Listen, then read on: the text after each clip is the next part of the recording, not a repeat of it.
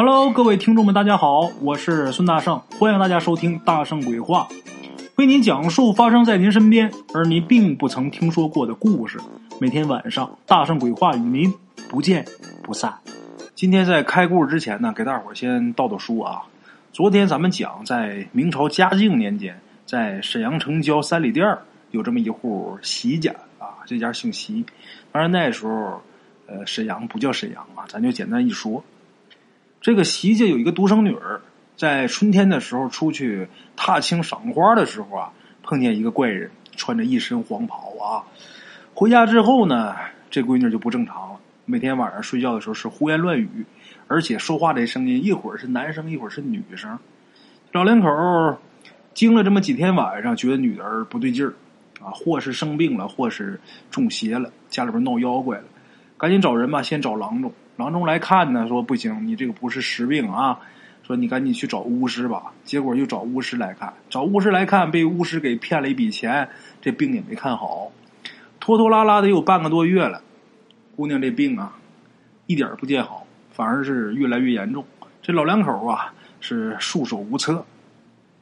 半个月之后，有这么一个货郎，哎，听说他们家这个事儿啊，就到他们家去给推荐。就说离你们家这个地方十五里地开外有这么一个庄叫无极庄，这个无极庄上有这么一户姓赵的人家，这老赵家在当地那是名声显赫。为什么谁都知道这个老赵家呢？不光是因为他们家啊几辈儿都是当地人，更是因为他们家人啊会驱邪。据说他们家祖上一位老祖是跟神仙学的法术，然后一辈儿一辈儿传下来。现在老赵家主事的这人叫赵小庆，因为排行老三嘛，人称赵三爷。老赵家这套降妖捉怪的本事，那是相当的了得。这个席家夫妇啊，一听这个货郎这么说，心里边很高兴，就跟抓着救命稻草了似的。这个席家席大爷，再加上他媳妇王氏啊，这席大娘这两口子呢，准备厚礼，又请了几个邻居帮忙照看女儿，然后两口子当天就赶往这个无极庄去请这个赵小庆。哎。昨天咱们是扔在这儿了啊！昨天这个没留扣子，为什么？昨天说到这儿就撂下来了，因为昨天实在是太困了啊！录到那儿的时候得了，就停这儿吧。然后咱们今天呢接着讲。这老两口啊，一路上是走走问问，走了差不多三个时辰，当然是啊，在家里边赶着车，走了三个时辰，到了这个乌鸡庄。这个两个人呐。在村中边走边问，呃，村民都知道这个老赵家。村民指引着，很快，这老两口就来到了一处宽门大院。哎，这个院子啊，一看青砖绿瓦的，弄得挺漂亮。一瞅啊，这家不是一般人家，肯定是有点实力。光看这两扇大门就了不起啊，红旗大门。这个红旗大门在阳光下呀，很耀眼夺目。这席大爷呀，沿着门口的台阶而上，然后叩打门环，敲门。敲了几下啊，这门就开了。打门里边就走出来这么一个，看模样能有四十六七岁的这么一个男，看样子啊很精壮。这人一身青袍，个子不算太高，但是身材很健硕。哎，脸上这个模样啊，不怒自威，大眼睛炯炯有神。老西头呢？当时就对他鞠了一个躬，然后抱拳作揖，就说：“敢问赵三爷在家吗？”这男的呀，也是双手抱拳还了一个礼，然后说：“不敢当，在下便是赵小庆，不知道您登门拜访有何贵干呢？”原来开门这就是赵三爷。然后老西头一听说：“哦，这就是……哎哎哎，这一挥手，什么意思呢？”让他媳妇王氏赶紧上前，先把带的钱和礼物啊，先给送上来，先得给上供。然后这时候老七头才说啊，呃，带了一些薄礼，还请赵三爷笑纳。这赵小庆啊，也是这糊涂，也不知道怎么回事礼物也没接。哎，先把这夫妻二人请进屋啊，人家是登门，肯定是有事儿。一看还带着礼来的，先请进来。进来之后，夫妻二人在堂中落座，然后赵三爷呀吩咐下人啊上茶。本来想啊，让他们俩先休息一会儿，呃，再问你们来干什么啊？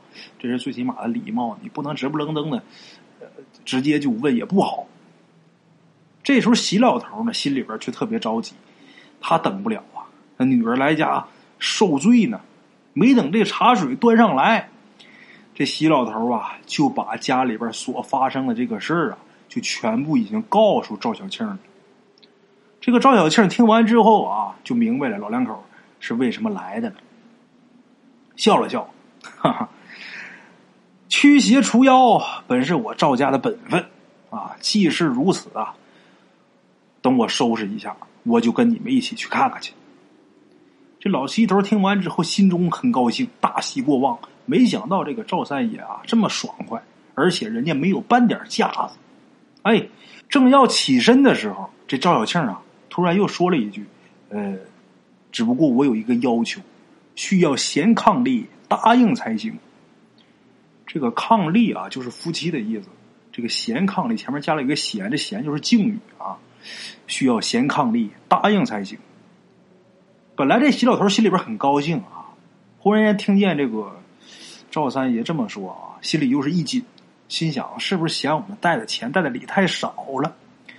正要张嘴问的时候，赵小庆又说了：“我赵家当年蒙仙人垂爱，授予异术，当时就已经发下誓愿，以后驱邪除妖，绝对不收人一丝一毫。”否则必有天谴。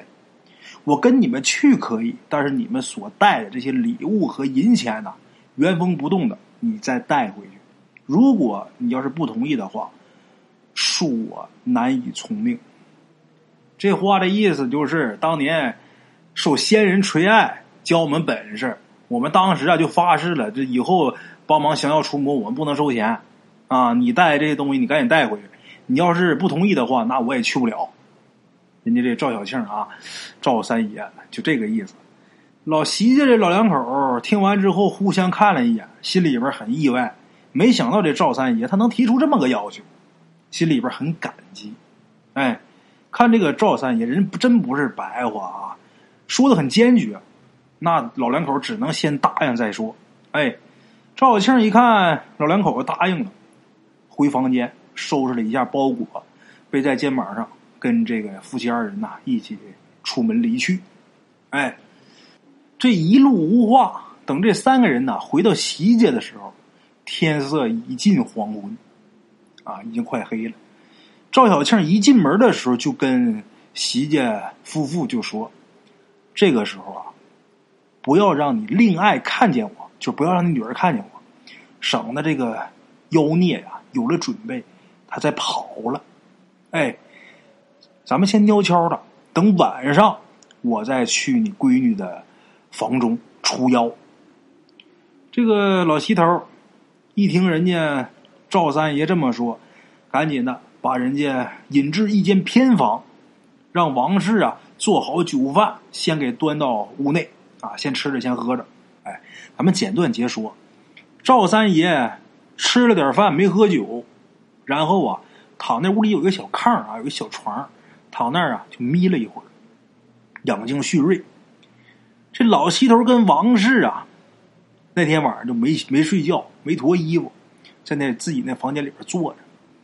等到夜半三更，老西头跟王氏耳听得女儿闺房里边啊，又传出嬉笑之声，然后老两口赶紧去找赵三爷，到这个偏房当中啊，找赵三爷，把赵三爷请出来。这个王氏啊。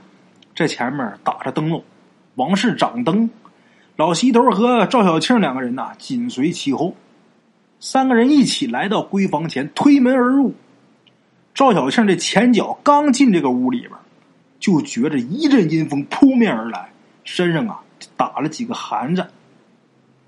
正准备上前看的时候，忽然间看丽娟儿，哎，这老西头他女儿叫丽娟儿。哎，看丽娟唰的一下从这个床上就坐起来，满头乌发披散下来，把这个脸颊给挡住了，中间就露了一溜，两个眼睛通红，怒目圆睁，瞪着赵三爷。老席头跟王氏一看这样，吓得直往后退。赵小庆不为所动，气定神闲，站原处啊，一言不发，也不说话，也这么盯着丽娟。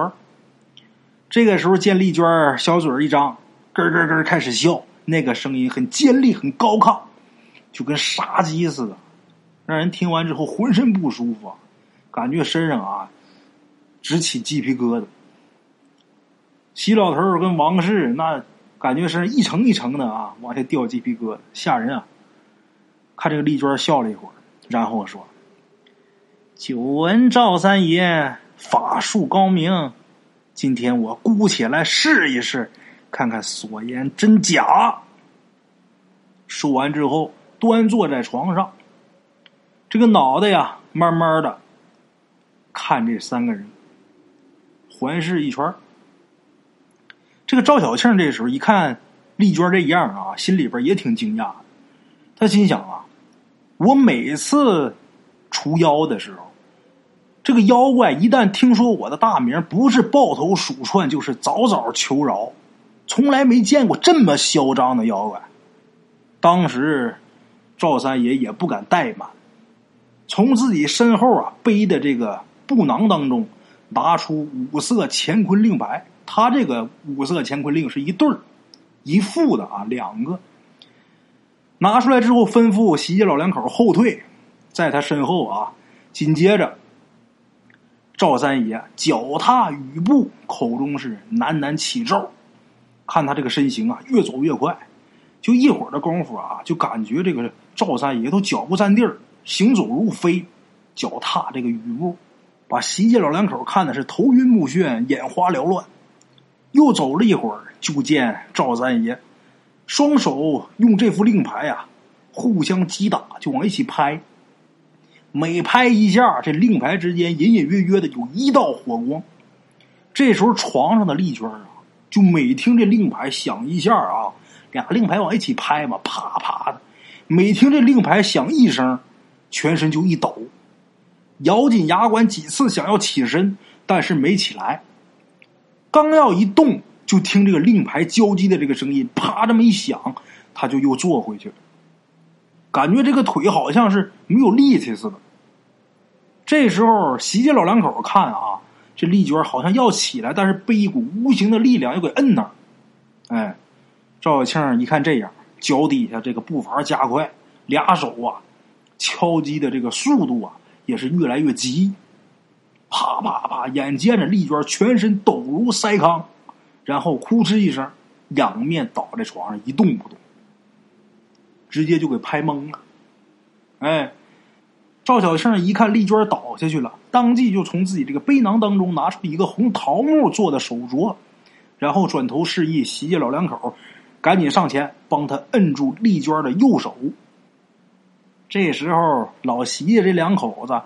早就已经看得目瞪口呆了，一听赵小庆喊他俩，这俩人才醒过神战战兢兢的上前啊，帮忙把丽娟这个俩手都给牢牢按住。丽娟刚才不是倒下，她已经是昏了，结果这老两口一碰她的手，她又醒了。虽然醒了啊，但是好像是无力反抗，躺床上也不挣扎，但是嘴里边不停的骂。赵小庆呢，先把这个桃木手镯呀给丽娟戴上，戴到她这个右手手腕上，然后从背囊当中拿出这么一个小盒子来，这盒子是银子的啊，上面雕刻的很精美。等把这盒盖一打开呀，一看，原来这里边装的是五根银针。这五根银针呢，跟普通针灸的银针不一样，这五根针呢，哪根都得有三寸多长。这个针身上啊，还镌刻着像篆书似的细纹这个针啊，每一根的图案都不一样。这赵三爷拿起其中一根银针，把这根银针就扎到丽娟右手的小拇指上了。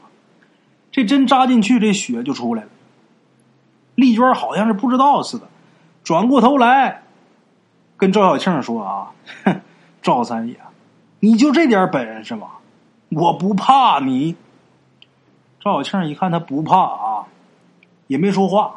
当下又拿起第二根银针，把这根针又扎到丽娟的无名指上了。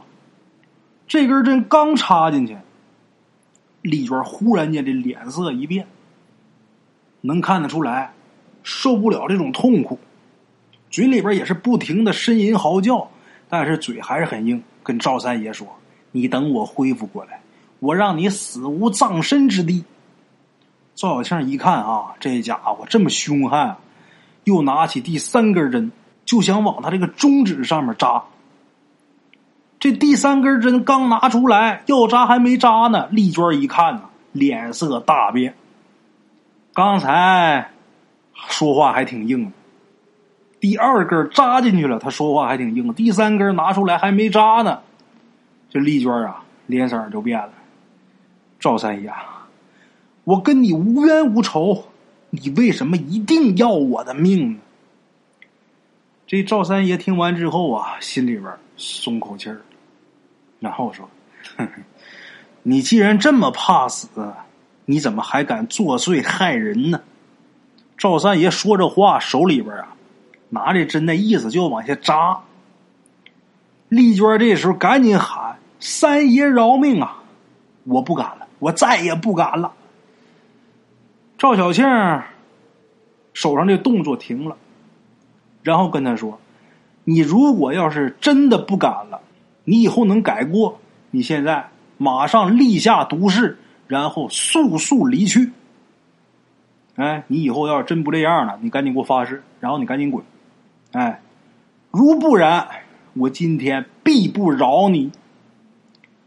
赵三爷话音刚落，这丽娟马上就言辞凿凿开始发誓。啊，赵小庆等他发完誓，依次的把那两根针都给拔下来了。这银针刚一拔出来，就见丽娟嘴里边啊连呼两声：“可惜，可惜了。”然后随即，丽娟眼中这个红色呀，慢慢的就消退殆尽。哎，等眼睛里这个红颜色退下去之后，丽娟是一头栽倒，昏睡过去。老席头一看自己女儿右手淌血呀，这血止不住，还往出流呢。把这个被单都给染红了，心疼啊！赶紧让自己老伴儿说：“你赶紧呐，拿布过来给包上。”过去可不像现在啊，包扎有这个酒精棉呐，有纱布啊，没有，就是棉布啊。王氏啊，赶紧的去找布给自己女儿包手。这时候，赵三爷正收拾东西，老席头啊，心里边想不明白。这赵三爷为什么把这妖孽给放走了呢？就问赵三爷，敢问赵三爷，这妖怪他是什么变的？你为什么要把他给放走啊？赵小庆这边一边把这银针呐放到自己囊中，一边跟老西头说：“这家伙呀，是一只修为很深的刺猬成精，就是咱们俗人所称的白仙儿。”人属阳，妖归阴。这个妖怪啊，它本身就是至阴之物。白天呢，阳气旺盛，这妖怪啊，它不敢亲人。但是女子啊，她性本阴柔，加上晚上呢睡觉的时候阳气内敛，所以这个妖怪有了可趁之机。他呢，善于在梦中化作人形，吸人精气，害人。我现在啊，已经把他给赶走了，他也不敢再来了。上天本有好生之德，自我赵家祖上起啊，我们家降妖除怪啊，都不愿意赶尽杀绝，给他留一条活路，不愿意把事儿做绝。他呀，修行这么多年也不容易。哎，西家老两口听完之后才恍然大悟，原来这罪魁祸首啊，是一个刺猬精。当时啊，老两口对赵小庆是千恩万谢，那就咱就不多提了。这几个人说话间呢，丽娟呢，慢慢就醒过来了。醒过来之后，猛然间看见自己闺房当中有一个陌生人呐，也吓一跳。没来得及问呢，就觉得自己这右手很痛啊。转头来一看，自己娘给自己包手呢，心里边啊千般疑惑，但是也不知道从哪儿说起呀。这时候，赵三爷把自己这些东西也收拾好了。一看这个丽娟也醒了，在人姑娘闺房里边也不合适，于是呢，背上包囊就要告辞。这个老席头啊，再三挽留，说吃了早饭再走。这赵小庆啊，也不愿意啊，不愿意过多打扰。趁着天光已经放亮，就要往回走。老席头最后也没办法，一直送，送到三里开外，才依依不舍的跟赵三爷道别。哎，这个事儿啊，就这么过去了。简短结说啊，过去半个月，这丽娟呢，在家里边慢慢的调养生息。哎，调养之后，这身体啊，慢慢的也恢复了健康。这老席头呢，跟老伴儿就商量，就说：“你说赵三爷啊，帮咱们家这么大忙，什么钱呀、物啊都没收。咱这样，现在咱闺女这身体也好了，咱们理应带上闺女，专程去赵家登门道谢。”这个王氏一听说：“对呀，咱得谢谢人家帮咱这么大忙，什么都没收，咱连声谢都不说，不合适。”哎。就这么有这么一天呐，老两口就准备好了四色礼物，这个四彩礼呀，带上自己闺女丽娟就来到了无极庄。到了赵家以后，敲门进去之后说明来意啊，呃，带的这些礼物，这个赵小庆还是不收。其实也不是什么贵重礼物啊，但是一丝一毫，赵三爷也不留。两个人。正拉扯推辞呢，忽然间呐，看见有这么一个十七八岁的小伙子从门外进来。这小伙子是谁呢？是赵小庆的独生子，这人叫赵一生。哎，一生啊，从外边游玩回家。赵小庆一看自己儿子回来了，把自己儿子叫过来，来，给你王大爷、王大娘行礼。这。老齐头一看啊，赵公子长得是玉树临风，而且很儒雅。小伙子长得很俊秀，很漂亮。哎呀，这小伙子好啊，夸呗。跟赵小庆聊了几句，才知道一生啊，今年十八岁，尚未娶亲。老齐头跟赵小庆两个人又寒暄了几句。赵小庆不收礼物。怎么说也不收，无奈之下，老席家两口子带着女儿，拿着这点礼物，怎么拿过去的？怎么又拿回来？哎，回家之后啊，老齐头的心里边还总觉得过意不去，跟老伴一商量，就说我呀，看老赵家那小子，赵家公子不错，你说跟咱闺女这个年龄也挺相当的。要不把咱女儿许配给赵家吧？一来呢，赵家对咱丽娟啊有再生之恩；二来呢，这赵公子啊确实是一表人才，咱闺女嫁他也不亏咱闺女。咱们家跟老赵家比也算是门当户对了。哎，咱们前文书提到过，老席家呀家境也挺殷实。哎，说要么把女儿。许配给赵公子吧。老两口一商量，觉得都挺好，还是挺合适。但是你得问问姑娘啊。俩人又去问问丽娟什么意思？这丽娟那天啊，在赵家见了赵公子之后啊，心里边啊就有些倾慕，挺喜欢。这时候呢，又见父母之命，所以啊，头一低，脸一红，小声就说呀：“全凭父母做主。”那就是答应了。这夫妻俩一看女儿也同意，心里边也高兴。于是呢，呃，这个老席家夫妻俩就找了他们当地一个很有名望的一个人，呃，找这个人做媒人去赵家提亲。这女方到男方家提亲。赵小庆呢，听媒人一说，自己直懵。可是听媒人说的不像假的，真事儿啊，自己也不好推辞。你说？不能说我人家来提我就给回来就不行，那怎么办？问问儿子吧。这一生那天啊，见过丽娟之后啊，心里边一直觉得这个姑娘长得很清秀，哎，很委婉，颇为可人呐。心里边早就念念不忘了。这时候自己父亲一问啊，当时就说那愿意。赵小庆一看自己儿子也同意了，心里边挺意外的啊。但是转念一想，老席家也是一番美意，如果自己呀再推辞的话呀，估计啊得让人觉着自己托大。你看，人家女方都找媒人来提了，你说姑娘小子也都乐意，那我也不好再说什么了，也算是点头默许了。哎。好，两边都同意了，这喜事啊算是成了。当下两家啊就定了吉日，隆重成亲。成亲那天，鼓乐齐鸣，宾朋满座，上至县城的绅士名流，下至周围十里八乡的村民，纷纷前来祝贺。大伙儿都认为啊，这是天作之合，哎。结婚之后呢，这小夫妻俩也是夫唱妇随，很恩爱，对翁姑也是孝顺体贴，这一家算是过得其乐融融啊，挺好。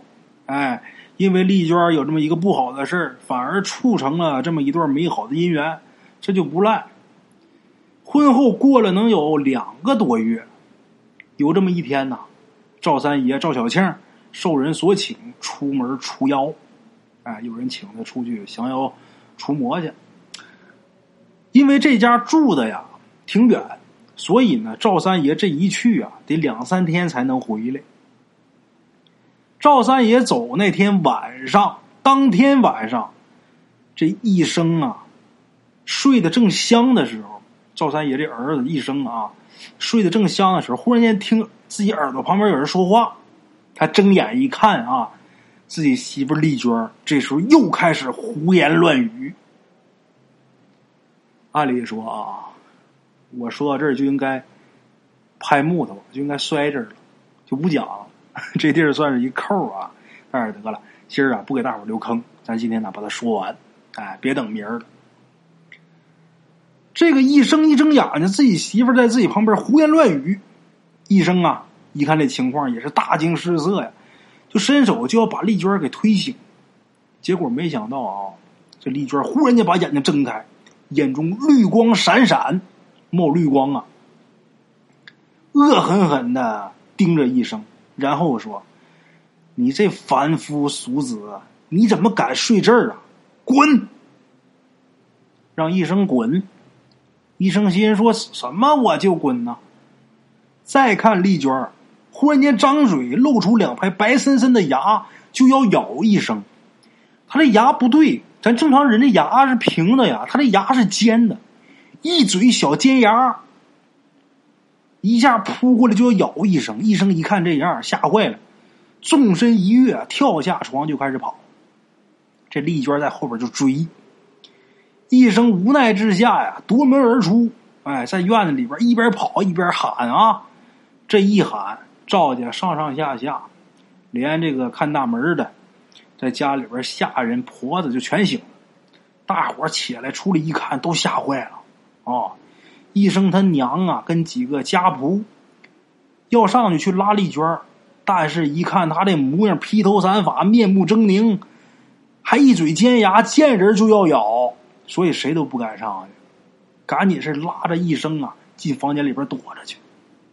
然后这些人各自啊，都把自己这个房门都在里边给插好了，谁都不敢出来了。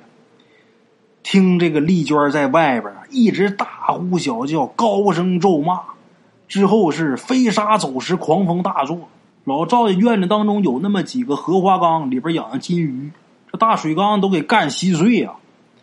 大伙在屋里看丽娟这个样太吓人了，把这个门窗啊都给。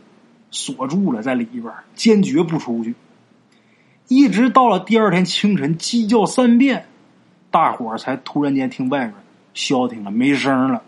哎，于是呢，才偷偷的打开房门，探头往外看。这时候看丽娟啊，仰面倒地，一动不动。哎，谁先出来呀？那肯定得自己爷们儿啊！医生啊，打房间里边先出来，大胆上前查看。发现自己媳妇这会儿已经是口吐白沫，人事不省了。赶紧把自己媳妇儿啊先抱到屋里边，然后给煎点汤药，煎点这个温性的汤药，给这汤药灌下去，丽娟慢慢啊才醒过来。醒过来之后，两眼发直，这个感觉好像这人呐没活的似的，很很呆，痴痴傻傻这个样啊。医生怎么问他，他一声都不吭。哎，这个赵医生啊，没办法，只能是先找家人啊，说你们先照看着，先看着。他干嘛去？赶紧出门去找自己爹去，把自己爹找回来。昨天晚上那一看，不用说呀，那就是有妖怪有鬼啊！他们家就干这个的。赵医生出门去找自己的父亲去，这丽娟在家，白天的时候还正常。等到黄昏时分的时候，这丽娟忽然间又坐起来了，然后左顾右盼，烦躁不安。这赵家人一看丽娟这样，都很害怕啊，偷偷的啊，全都退出房外，然后把丽娟这屋的门呢给反锁起来了，在外边给锁上了。不一会儿啊，夜幕降临，就听这里边啊传来了丽娟的叫骂之声啊。片刻之后，又听到乒乒啪啪的。连砸瓶子、再摔罐的那个声音，哎，把屋里这些家具啊全给干碎了。正闹得不可开交的时候啊，赵小庆和赵医生匆匆的走进门来，俩人都是满头大汗，一看就是啊，这路上很辛苦、很急。这个赵小庆啊，本来在那家给人家降妖呢嘛，一看自己儿子很急。跑来找自己，他就很诧异。等听儿子说完之后啊，心里边更是惊讶不已啊。好在这会儿他去的那家这个妖怪已经给驱走了，哎，当即呢跟那家啊借了两匹快马，跟自己儿子是马不停蹄的往家赶。没想到前脚刚进院门，就听丽娟在房中啊一阵一阵的。尖声喊道：“赵家老儿，你口口声声说除妖不收一分钱，可是你赶走了我，去把这美人儿弄到你家当儿媳来了，你这比要钱还黑呀！”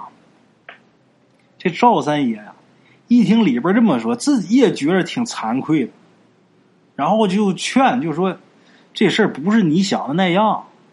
再说另外一个。”你已经发过毒誓了，你怎么还违背誓言呢？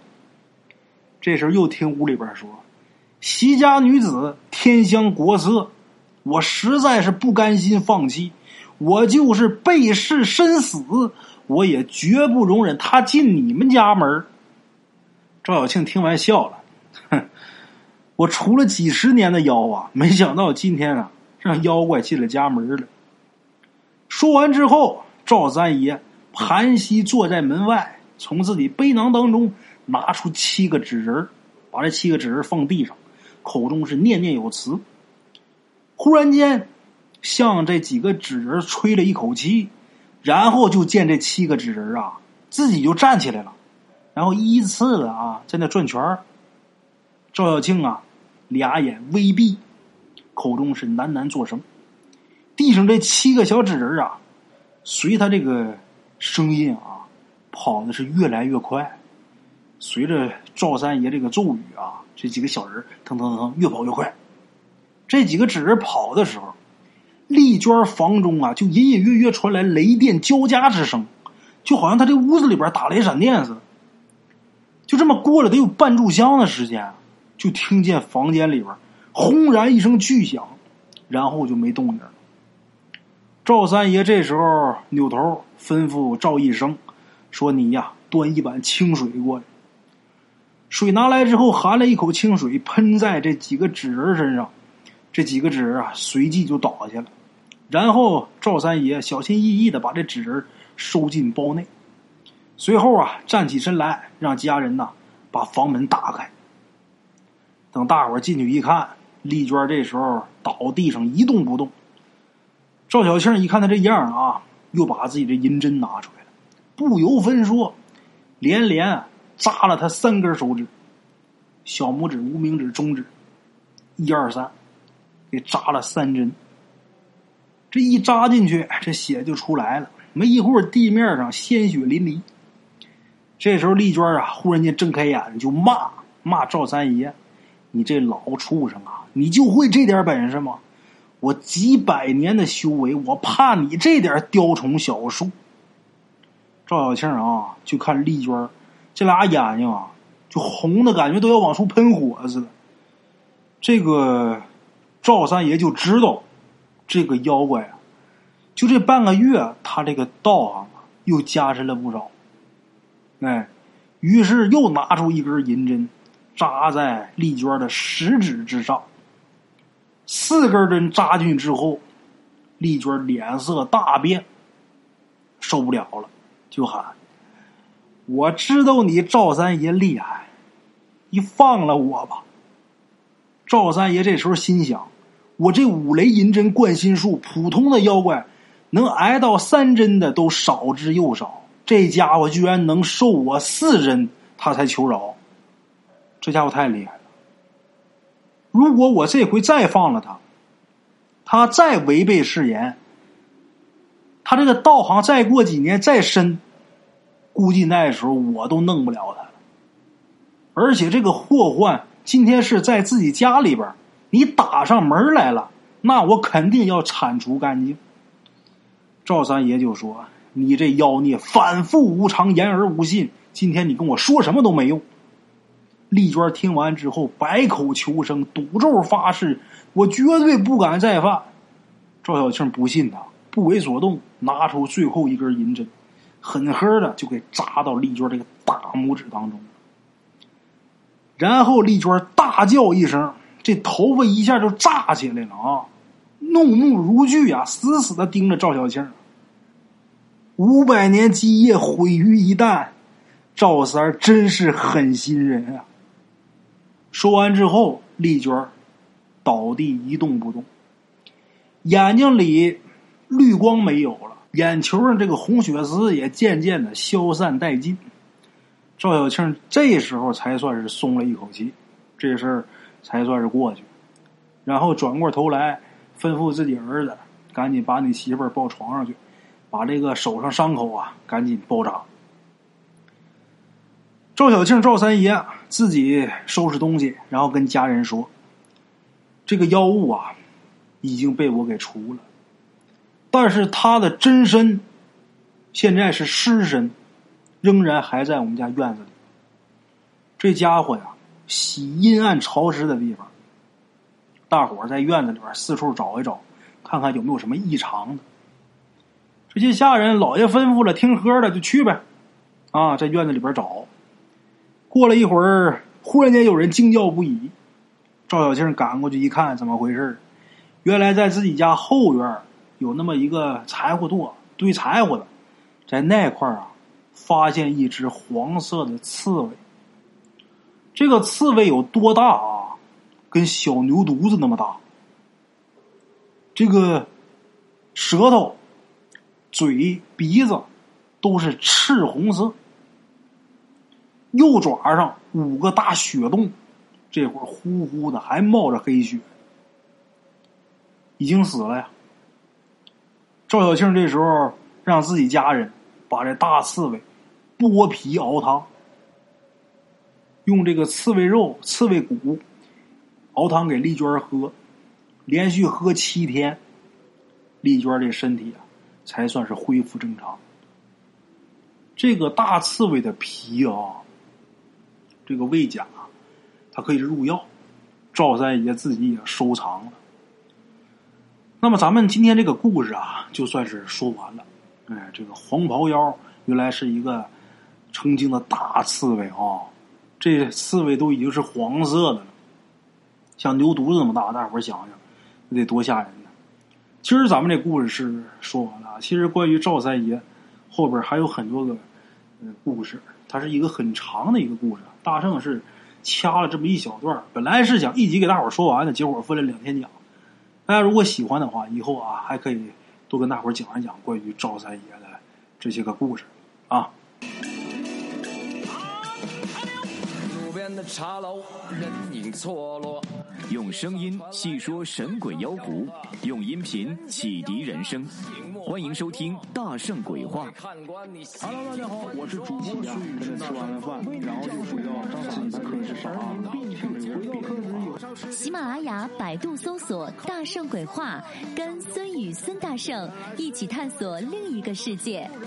那天山女子独守空城，也只是感谢鬼友们，感谢鬼友们，感谢鬼友们一路陪伴。大圣鬼话，见字如面。欲知后事如何，且听我下回分说。